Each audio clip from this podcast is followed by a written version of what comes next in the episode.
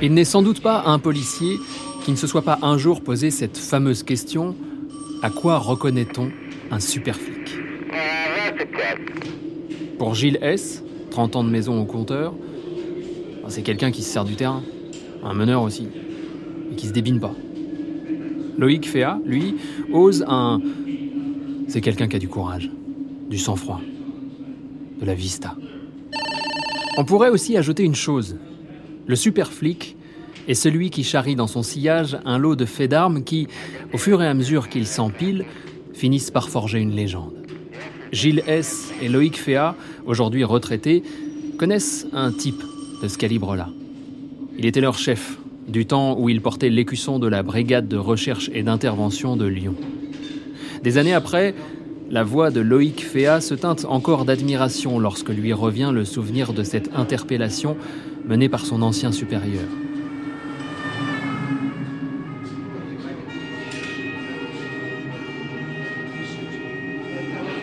Braquage. Il avait tellement bien organisé son dispositif qu'on avait assisté à tout. Et puis les mecs se sont séparés. Il a alors décidé de suivre deux d'entre eux qui semblaient s'être cachés dans un appartement. Il a pris les devants, on s'est placé sur le pas de la porte et il m'a dit Quand ça sort, on va pousser. On a attendu une demi-heure. Et quelqu'un est finalement sorti. On a poussé et on est entré dans l'appartement. Les types étaient prêts à sortir leurs armes, mais on a réussi à les arrêter. Et lui, il était là, au front. S'il y avait eu une balle, elle aurait pu être pour lui. Pour ses deux anciens subordonnés, Michel Néret, patron historique de la BRI lyonnaise, était de toute évidence un super flic. Et ils ne sont pas les seuls à le penser. Dans l'histoire récente de la police nationale, Michel Néret est une référence.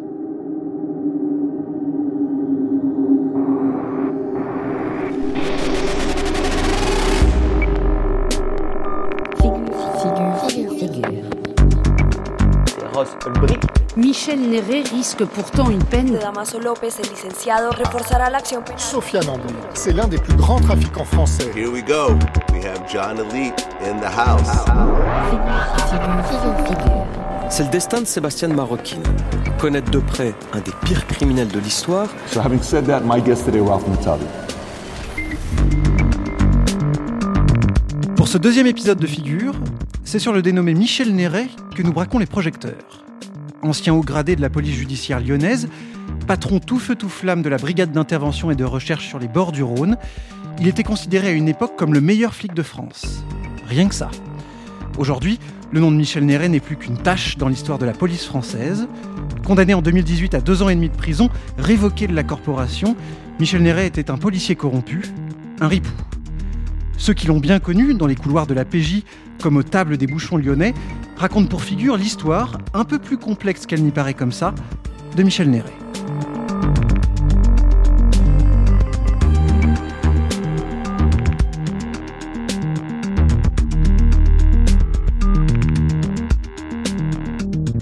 Le podcast Figure est inspiré par la série documentaire Face au crime, une série d'enquêtes passionnantes sur les plus grands trafics clandestins dans le monde, présentée par Mariana Van Zeller à retrouver en replay sur la chaîne nationale géographique disponible avec Canal+.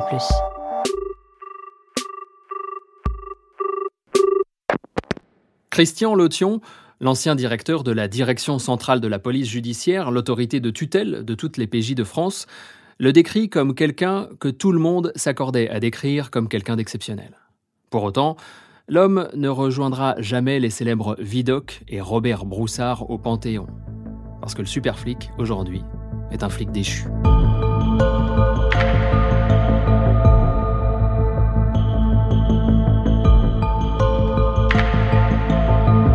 À l'automne 2011, celui qui occupait alors le poste de numéro 2 de la police judiciaire lyonnaise était soudainement mis aux arrêts par l'inspection générale des services, la police des polices. Plus tôt dans l'année, au cours d'écoutes téléphoniques menées dans le cadre d'une enquête sur un trafiquant de drogue, dont un chargement venait d'être découvert par la brigade des stupéfiants parisienne, la voix du superflic était apparue. Filant ces conversations, on le soupçonnait bientôt d'avoir fourni des renseignements confidentiels à des gangsters en échange de rétributions en nature, comme ce voyage tout frais payé au Maroc, ou bien cette montre de luxe. Et quid aussi de cet étrange compte bancaire ouvert en Suisse à son nom? D'autres enregistrements firent également penser que Michel Néret rétribuait ses informateurs à l'aide de produits stupéfiants prélevés directement sur des saisies de la police. Présenté devant un juge d'instruction, Néret fut illico mis en examen. Parmi les chefs d'accusation retenus contre lui, corruption et trafic d'influence, association de malfaiteurs, trafic de stupéfiants, détournement de biens ou encore violation du secret professionnel. Un ripou, donc. Le super flic, qui avait fini par attirer sur lui les projecteurs médiatiques grâce à ses succès flamboyants, mais aussi son image de héros distingué, avec cette mèche soyeuse et ses Santiago au bout toujours bien époustés, prit la direction de la prison de la santé pour huit mois. En juin 2016, en première instance, Néret prend deux ans et demi de prison ferme pour corruption. Un verdict que balaye d'un et alors Gilles S qui fait partie du petit comité monté par d'anciens fonctionnaires pour soutenir celui qu'il considère encore comme un héros.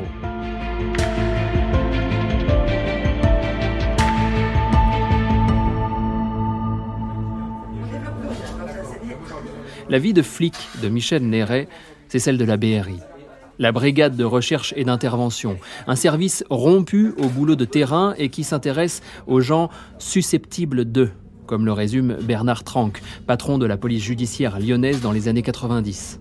À la BRI, on file et on traque les braqueurs, les dealers, mais aussi les kidnappeurs et les terroristes.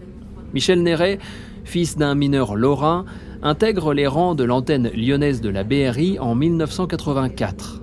Commissaire diplômé et assermenté, il est le numéro 2 d'une brigade qui compte une trentaine de fonctionnaires. Des types qui, à l'inverse des clichés d'un bibendum d'aujourd'hui, portent les cheveux longs et la moustache de mousquetaire, des jeunes gens de leur temps, un peu romantiques, un peu desperados, qui savent se fondre dans toutes les foules. À l'époque, à Lyon, ça canarde beaucoup. Braquage, des règlements de compte, etc., etc. C'est la grande période de la voyoucratie lyonnaise, incarnée par des figures comme la famille Vaccarizzi ou bien les frères Roche. Néret ne tarde pas à se tailler une réputation. Il a du flair et des résultats.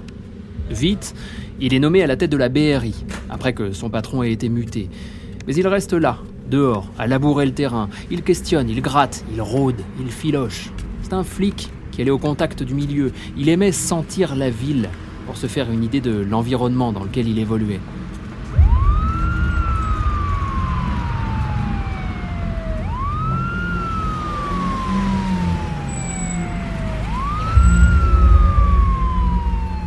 Michel Néret développe bientôt une connaissance infinie des réseaux qu'il traque. Il est capable, en réunion, de disséquer avec une minutie chirurgicale l'organigramme d'une bande, ses différentes sorties, la marque de la voiture utilisée pour tel ou tel braquage, le lieu de telle ou telle interpellation, que les faits datent d'hier ou d'il y a dix ans. Il se renseigne toujours à la source des enquêtes. Il n'hésite pas à discuter avec les petites mains des services, au lieu de se contenter des comptes rendus. Il veut toujours tout savoir. Christian Lotion, un de ses anciens policiers, se souvient aussi de Michel Néret déboulant à l'improviste dans son bureau et résumant fiévreusement les tenants de ses enquêtes en faisant les 100 pas, comme s'il vivait en état d'alerte permanente. Il semblait ne vivre que pour ça, dit encore l'ancien patron de la DCPJ, la direction centrale de la police judiciaire. Et quand vient l'heure d'arrêter les bandits, le flic opère froidement. À travers les radios des voitures en filature, il n'y a que sa voix qui filtre. Néret place ses hommes, à droite, à gauche, derrière, et donne le top interpelle. Allez, on serre. Dans ces moments-là, il y avait toujours un grand silence. C'était extrêmement désagréable, se souvient Bernard Tranck. Et puis, au bout d'un temps, on entendait Néret indiquer que les hommes avaient été arrêtés. Grâce à lui, j'ai toujours dormi sur mes deux oreilles.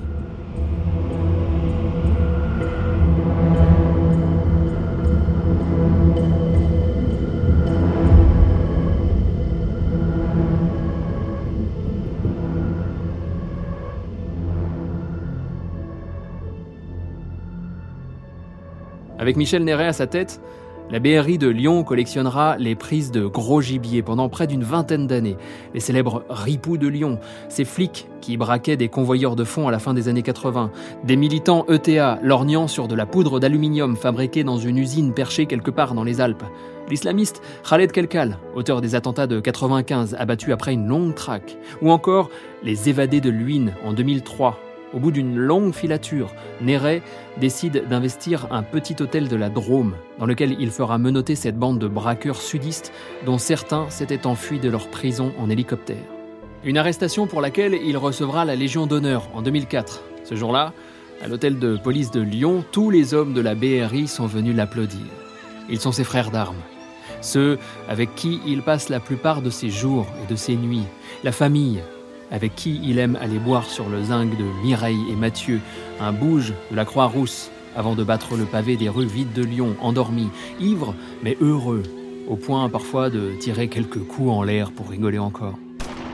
Pour consacrer les liens qui l'unissent à ces hommes, Michel Néret a aussi pris l'habitude de leur payer une bonne gamelle quand vient Noël.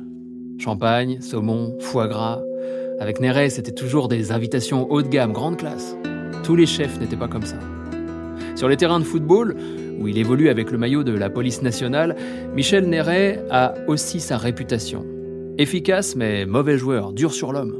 Néret, le policier, n'est rien d'autre que Néret le footeux, un homme de compétition. Une arrestation, c'est avant tout un bon point, l'occasion de se dire qu'on est le plus fort. À l'époque de sa grandeur, il se raconte que le flic aimait faire la nique aux avocats dont il venait d'attraper les clients. il lui arrivait plusieurs fois de, me passer des coups de fil pour m'annoncer telle ou telle arrestation, serait aujourd'hui l'avocat lyonnais David Metaxas. Pouvait me dire Dans le cul la balayette et raccrocher. C'était un jeu, de la provocation. Mais pour arriver à ces résultats, il faut des renseignements. Beaucoup de renseignements. Car c'est une certitude connue de tous. Pour résoudre une affaire, le renseignement, c'est essentiel.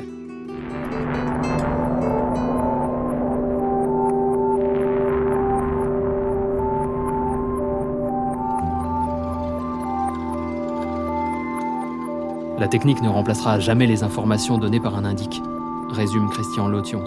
Derrière le savait. Il s'est constitué un réseau et tout le monde était très content.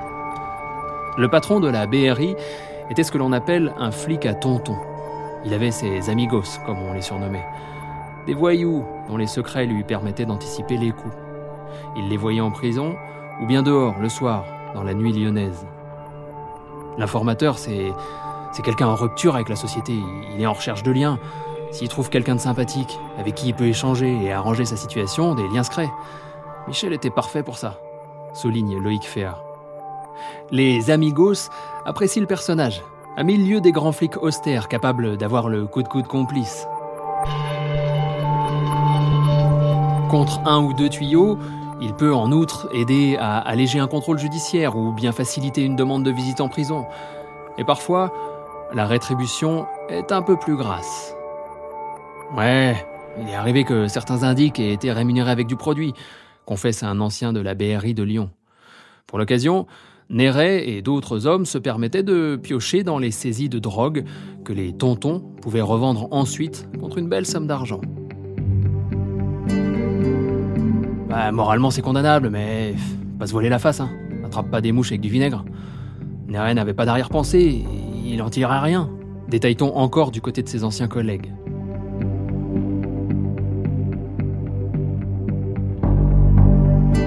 En 2004, après deux décennies de règne à Lyon, Michel Néret quitte son poste à la BRI pour prendre en charge l'antenne de la police judiciaire de Nice. Mais sur les bords de la Méditerranée, le super flic s'ennuie.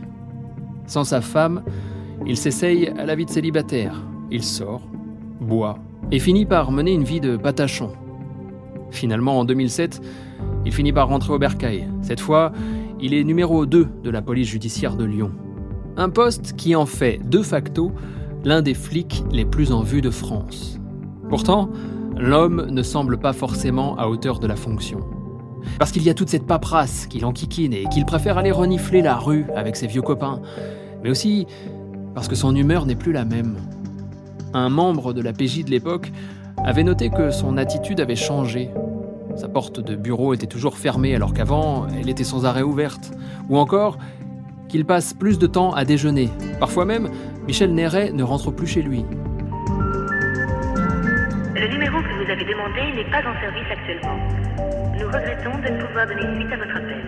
Le 29 septembre 2011 au matin, lorsqu'il allume son téléphone, Maître David Metaxas découvre qu'un numéro qui lui est inconnu a tenté de le joindre une vingtaine de fois depuis l'aube. Plusieurs messages ont été laissés sur sa boîte vocale. Il écoute l'un d'eux. Michel Néret est en garde à vue. Vous devez immédiatement nous rejoindre.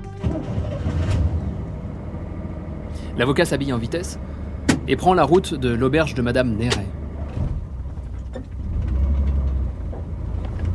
À 6 heures ce matin-là, Michel Néret a été interpellé par l'IGS, l'inspection générale des services. Le superflic a immédiatement fait appeler David Metaxas pour qu'il le défende, mais le célèbre avocat lyonnais refusera. Parce qu'il conseille déjà ce que Néret pourchassait jusque-là, il pourrait y avoir conflit d'intérêts. Au même moment, la nouvelle de l'arrestation du numéro 2 de la police judiciaire se répand comme une traînée de poudre.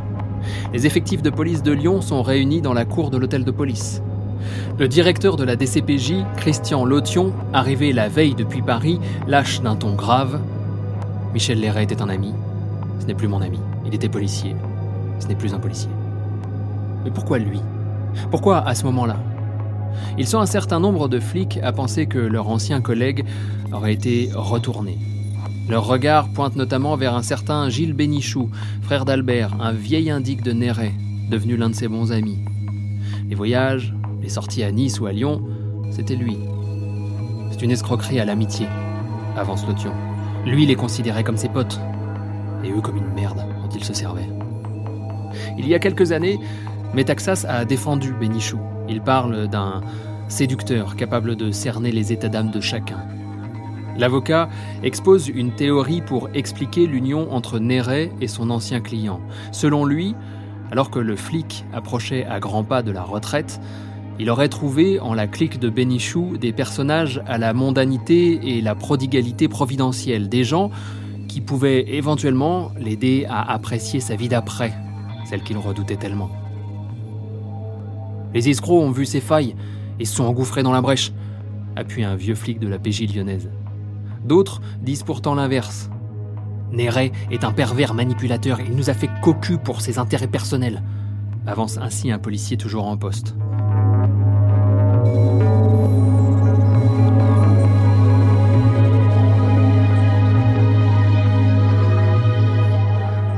Pour d'autres encore, ces histoires de magouille ou de peur du vide ne valent pas grand-chose. Cette montre, ces voyages, et même cette voiture de luxe dans laquelle on a vu rouler Michel Néret, tout ça n'était rien d'autre qu'un peu de plaisir. Aujourd'hui, un flic, surtout un commissaire, ne peut pas lever le petit doigt, il faut qu'il reste sagement assis, qu'il porte le costume et la cravate et qu'il fasse preuve d'une tristesse terrible. Et nous aussi, on a le droit de s'exhiber un peu. C'est comme ça que Michel a dû voir les choses. Tonne un policier passé par la BRI de Lyon.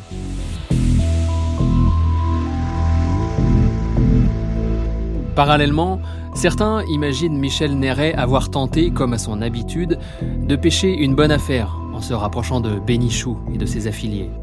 Michel n'était pas du tout fragile, il a voulu monter sur un gros coup, essaye ainsi de convaincre Gilles S.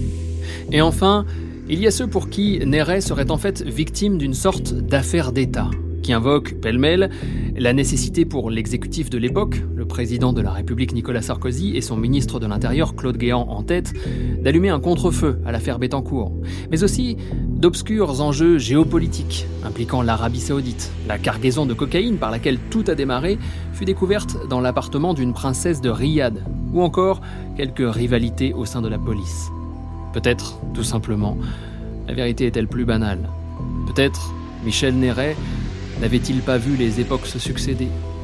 Peut-être qu'après toutes ces années vécues à mille à l'heure, il n'avait pas compris que les règles avaient changé et que le temps des flics à tonton était révolu.